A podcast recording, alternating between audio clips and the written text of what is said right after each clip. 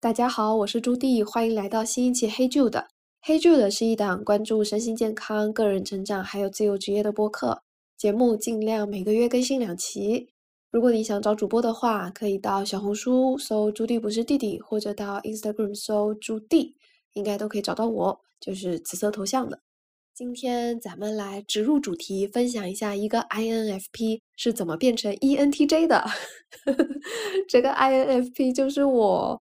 之前有在一些节目里面分享过，我从大二第一次接触 MBTI 的时候测出来就已经是 INFP 了，然后我的 I 值一直都是有七十到九十分，是一个蛮 I 的人，然后这么多年了也没有变过。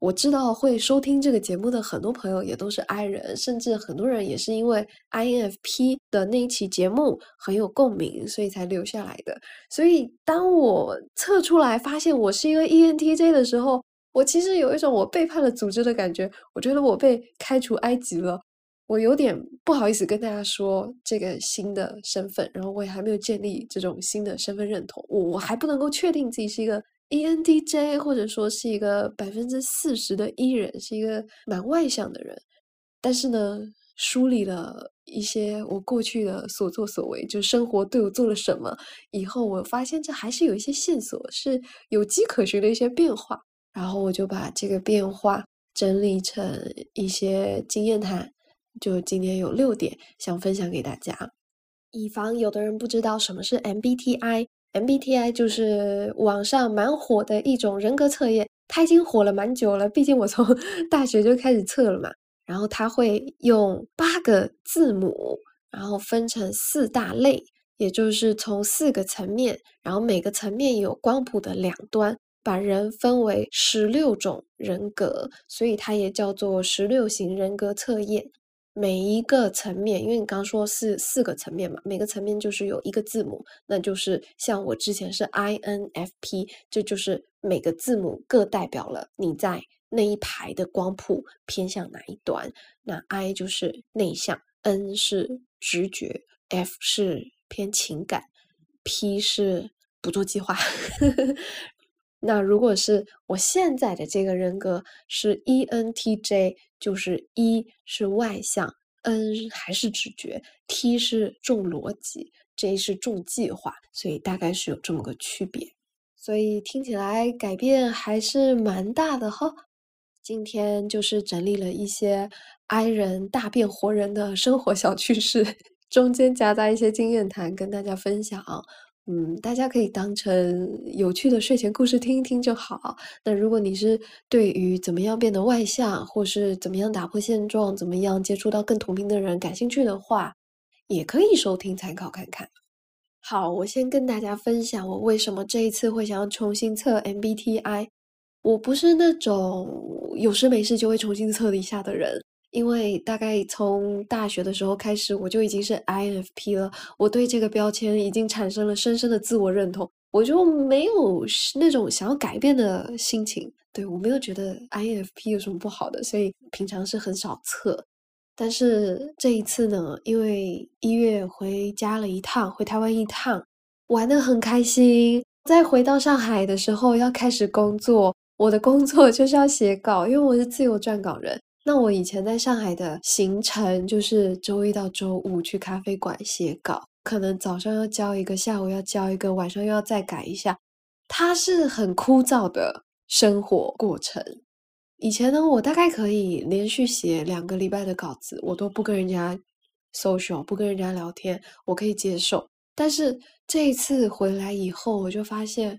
哇，写了两天的稿子，我好孤独哦！我怎么会这么孤独？那个孤独感是排山倒海而来。我就写了两天的稿子，然后我会觉得这么孤独。这种孤独的浓度，在我以前两年的自由撰稿生活中是没有感受到的。我就发现是我变了，不是咖啡馆变了，也不是我的工作变了，更不是咖啡变了，稿子变了，客户变了，没有，是我变了。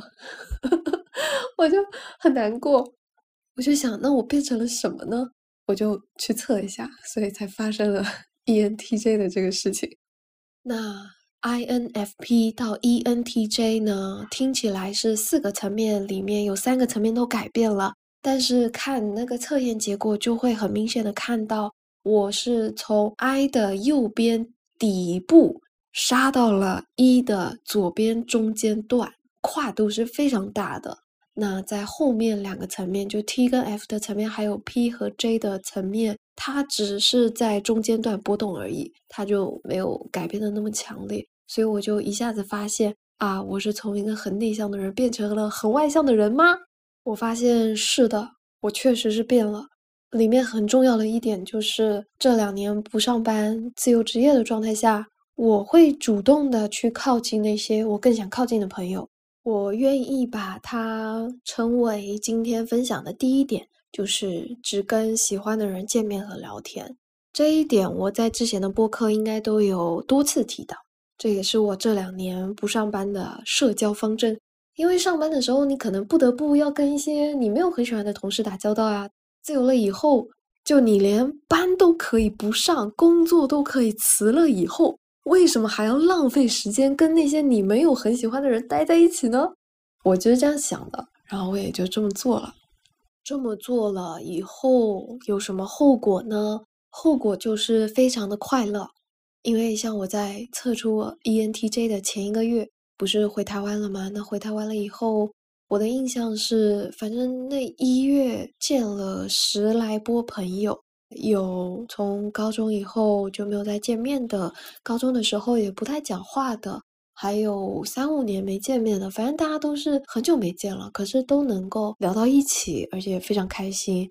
大家会谈到理想，我的天呐，理想这个词。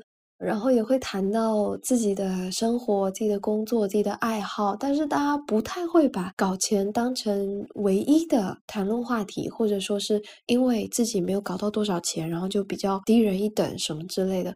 就是我更喜欢那里的价值观，我更喜欢那里朋友的价值观，所以我跟大家相处的非常开心。尽管我们很久没有见面了，我也不会因为频繁的社交而感到疲惫。就像我可能一个周六，我就早上一场，下午一场，晚上再一场，然后还横跨两个城市，要在两个城市穿梭，但是不会累，就很开心。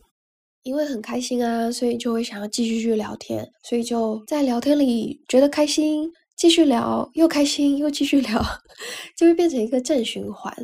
我想说的就是这个环境与人的正循环，与其说是。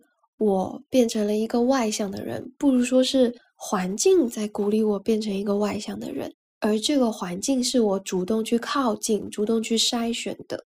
像以前我会因为很内向，所以就算参加了聚会，但也不太说话，就在低头猛吃。那低头猛吃不说话呢，可能有两种情况：一个是我不知道说什么，另一种是我不想说。但现在我的思路就变成了。我为什么要让自己处在一个我不想说话的环境呢？我为什么不能去筛选我的环境，创造我的环境呢？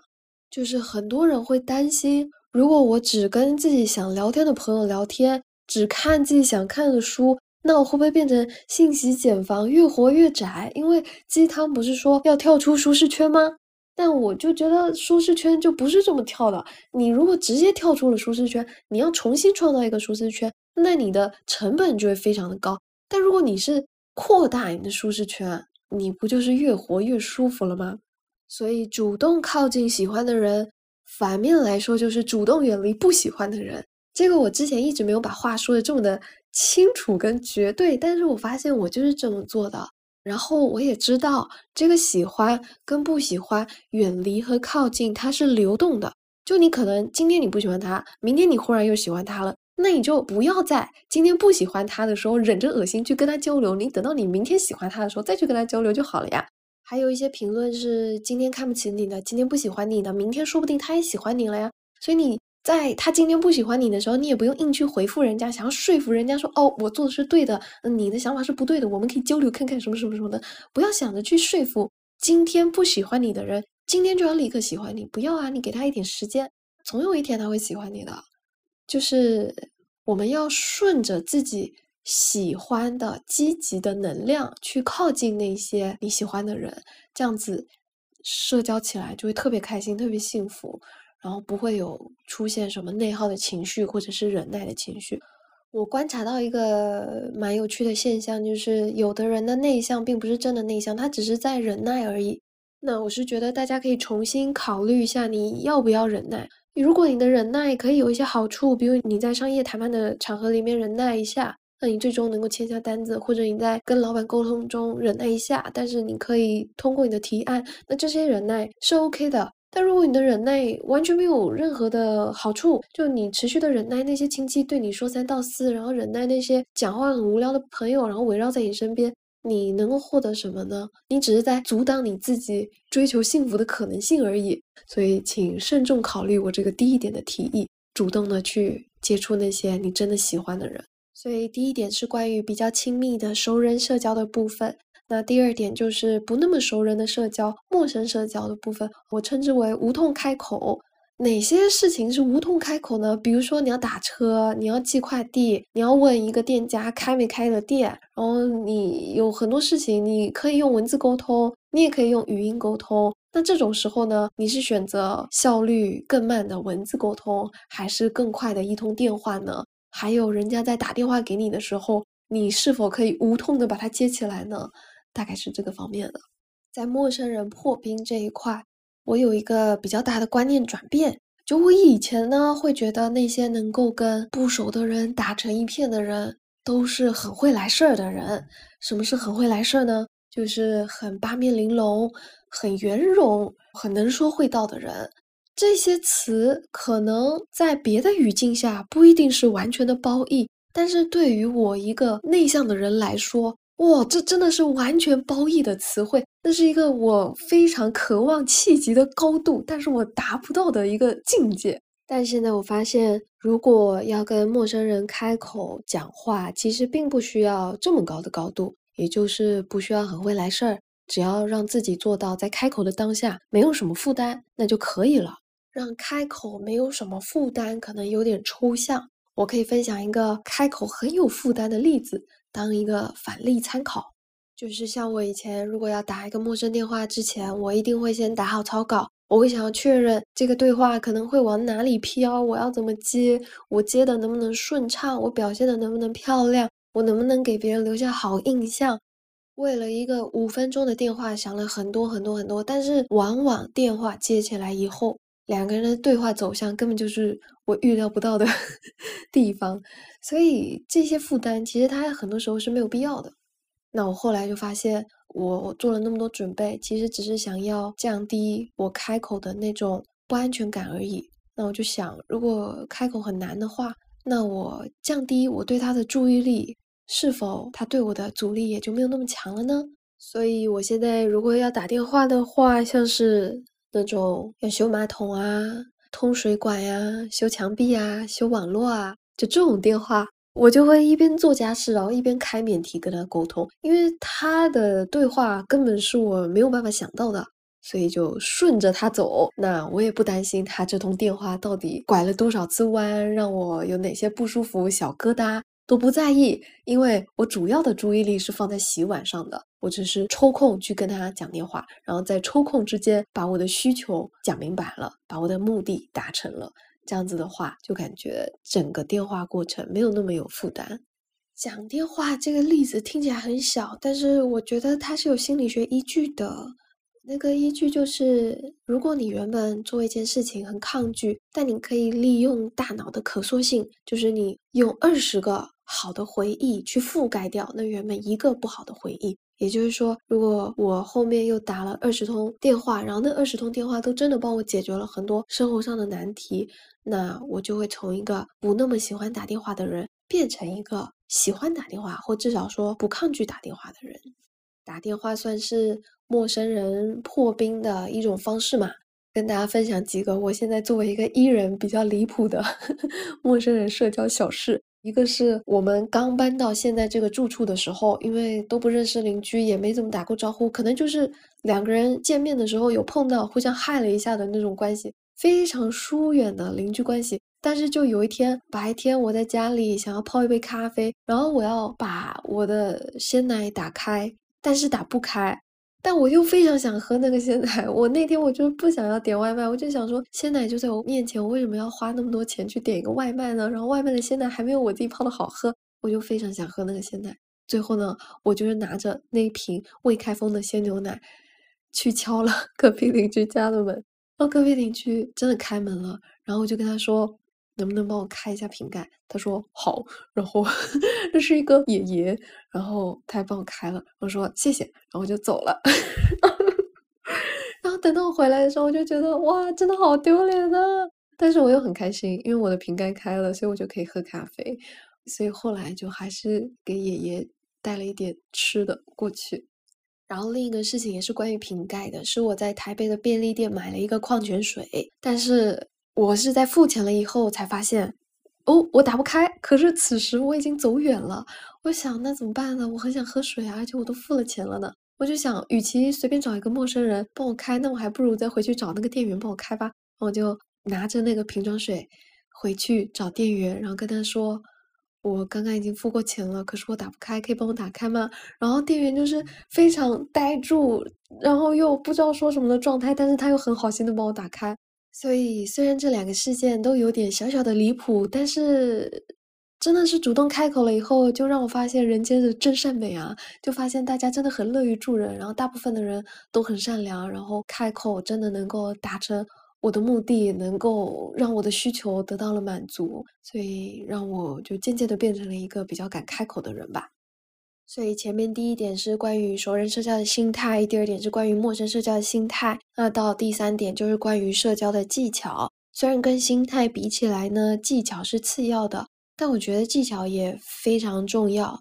因为如果你只是把心态摆正了以后，你就傻不愣登的去跟人家开口了，但是就因为你没有找到那个窍门去怎么样跟人家聊天，很容易吃闭门羹，然后你就会觉得哦，这个世界不善良。那久而久之，你的心态也会崩掉。所以技巧跟心态是相辅相成的，在社交这个层面上来说，在这一部分呢，点名一下直男，重点收听吧，直男仔细听听吧，重点参考。因为真的很多人到了二三十岁以后，都还是找不到跟女生聊天的诀窍，然后会把这个事情怪到女生的头上。嗯。就是如果你不会聊天的话，别人是很难给你正反馈的，所以这一点一定要仔细收听哦。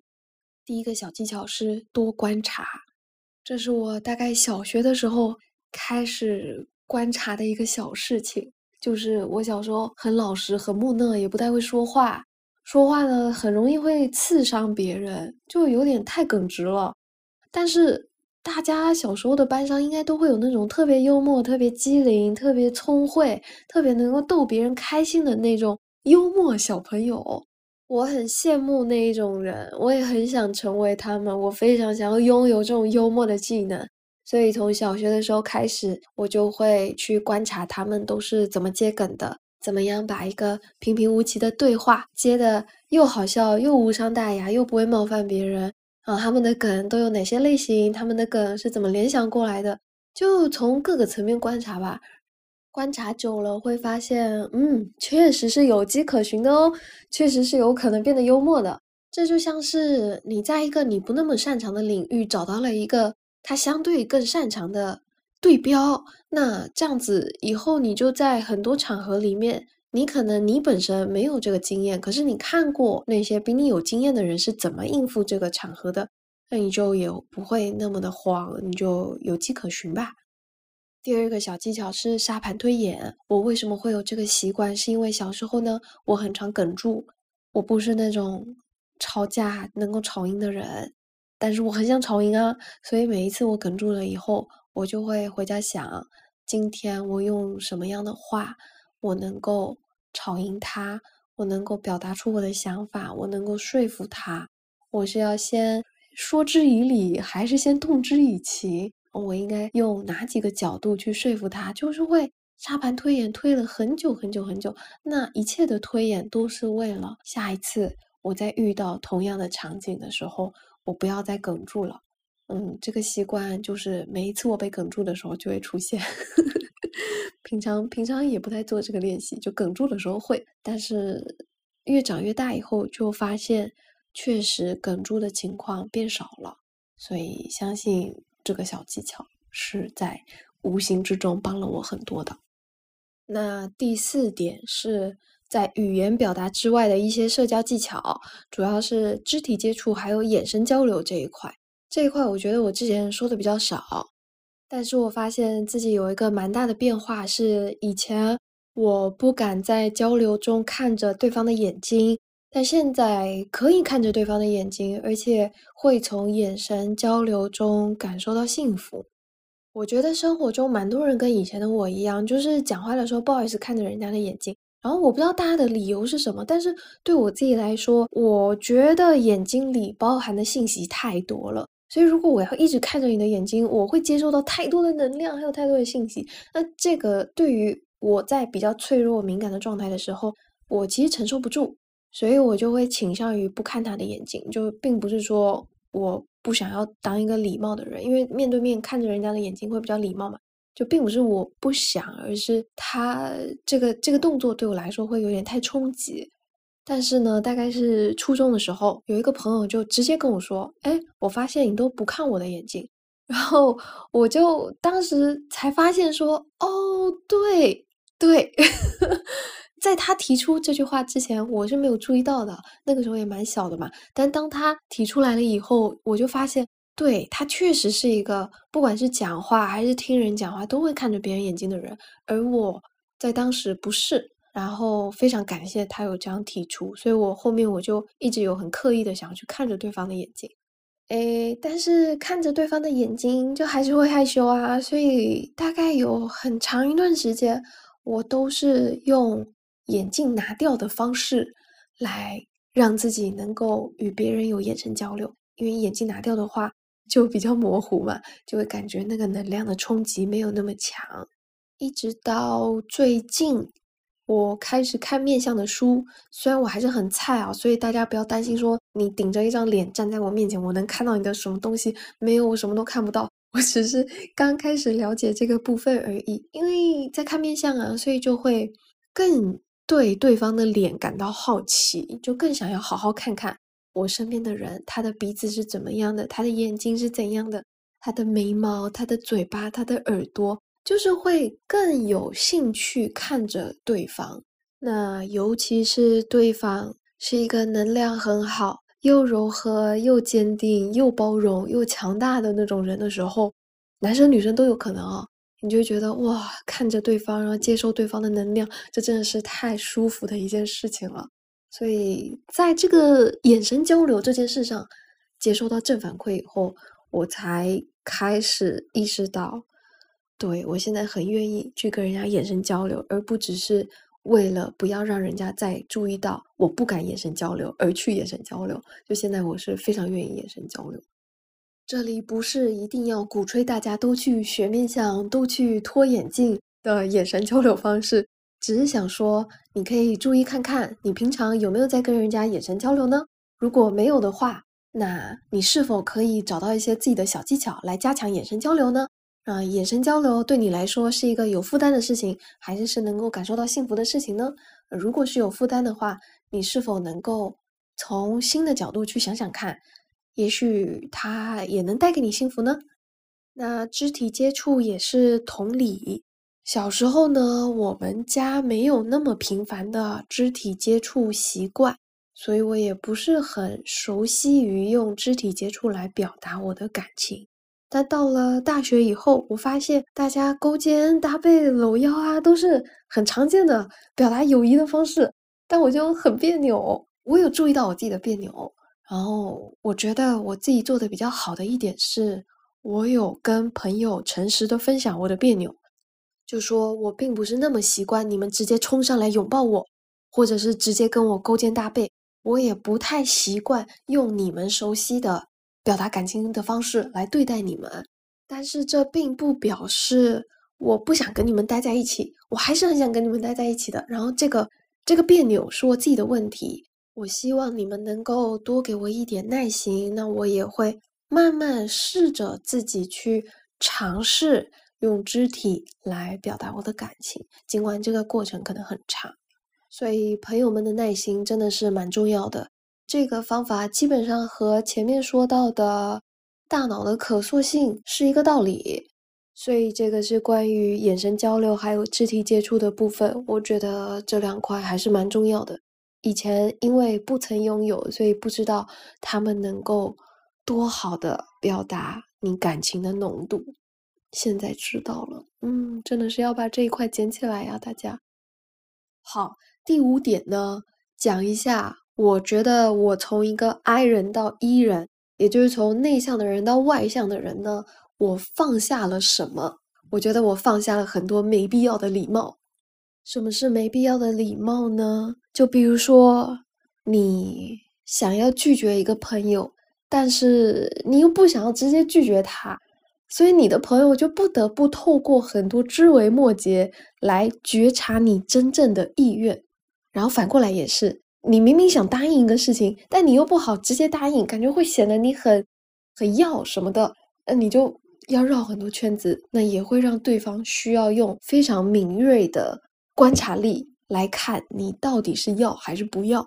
那在一些场合里呢，沟通上的兜圈子是没有办法避免的，比如说职场、嗯商业谈判这些没有办法，你就必须得兜圈子。但是在生活中，朋友之间真的可以不要兜圈子，或者是跟你没有利害关系，没有办法一下子让你身败名裂的那些人身上。真的不用兜圈子，就没有什么人能够让另外一个人突然之间就身败名裂了。能让你身败名裂的只有你自己，所以你怕什么呢？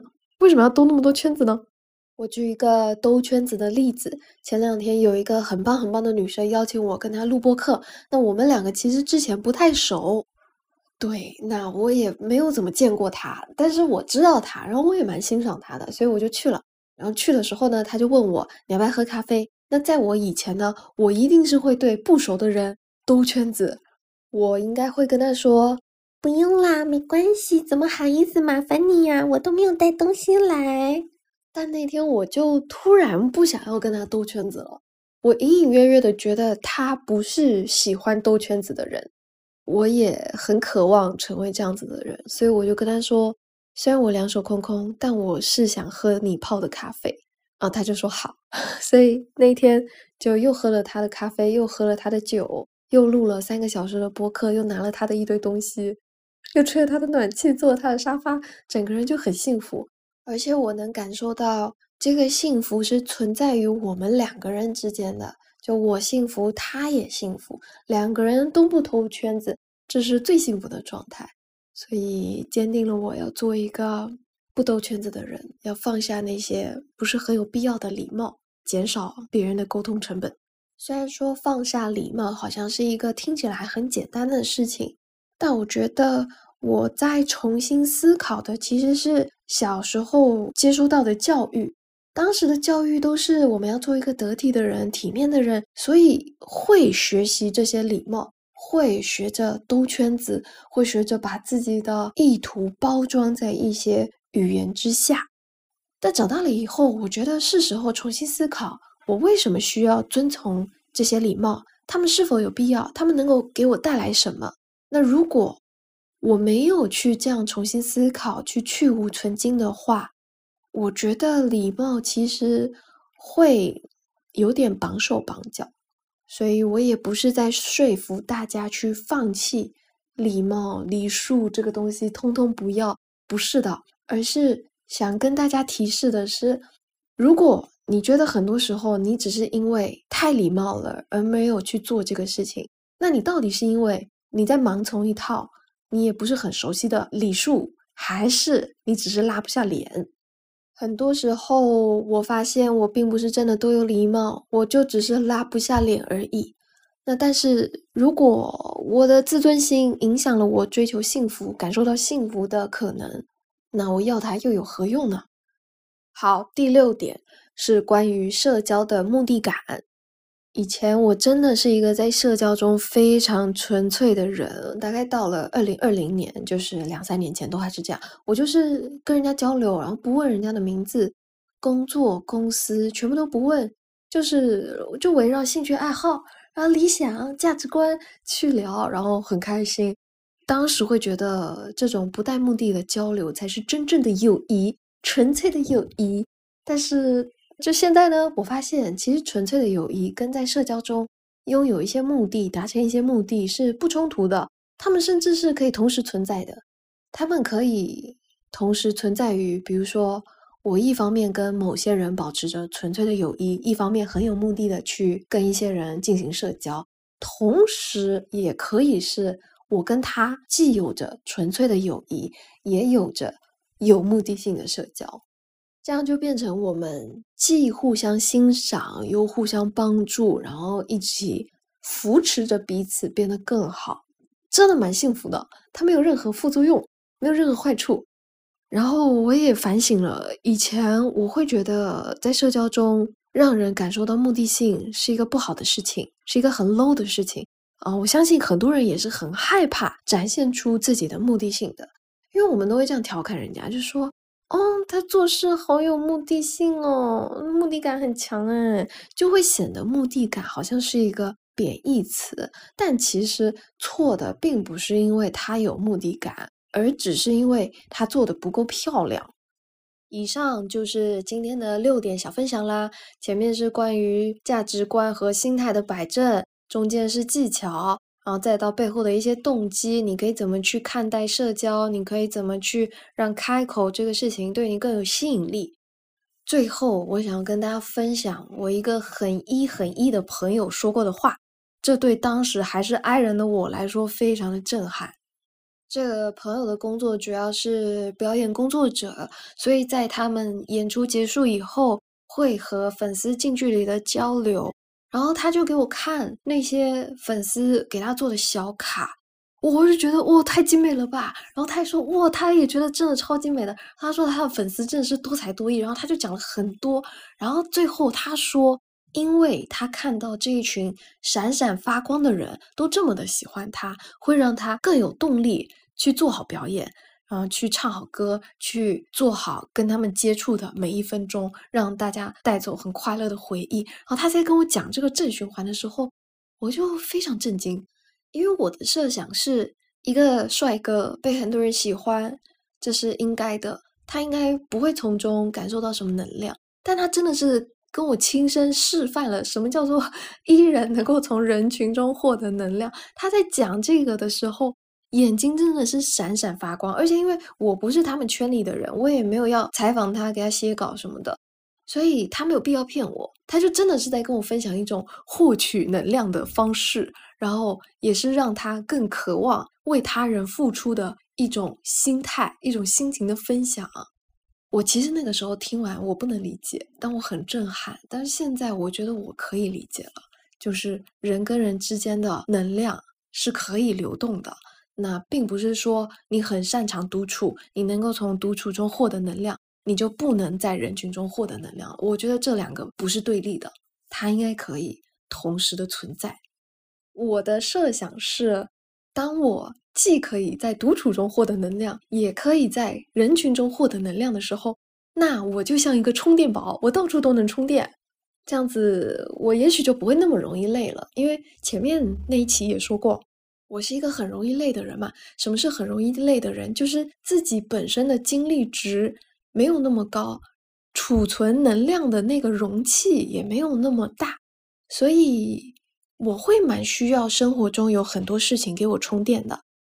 比起我究竟要定义自己是一个内向的人还是一个外向的人，我更倾向于说我在独处能获得能量，然后我在人群中也能获得能量。就这样子的话，我有感觉，我获得幸福，我感受幸福的瞬间好像增加了，所以给大家参考。最后的最后的最后，如果你想加听友群或者想一对一交流、聊天、合作，都可以加微信 i w e i 下底线 c h u。那如果你没有微信的话，那就是到 Instagram 黑 Jude t w 就可以找到我，跟我聊天。就这样喽，拜拜。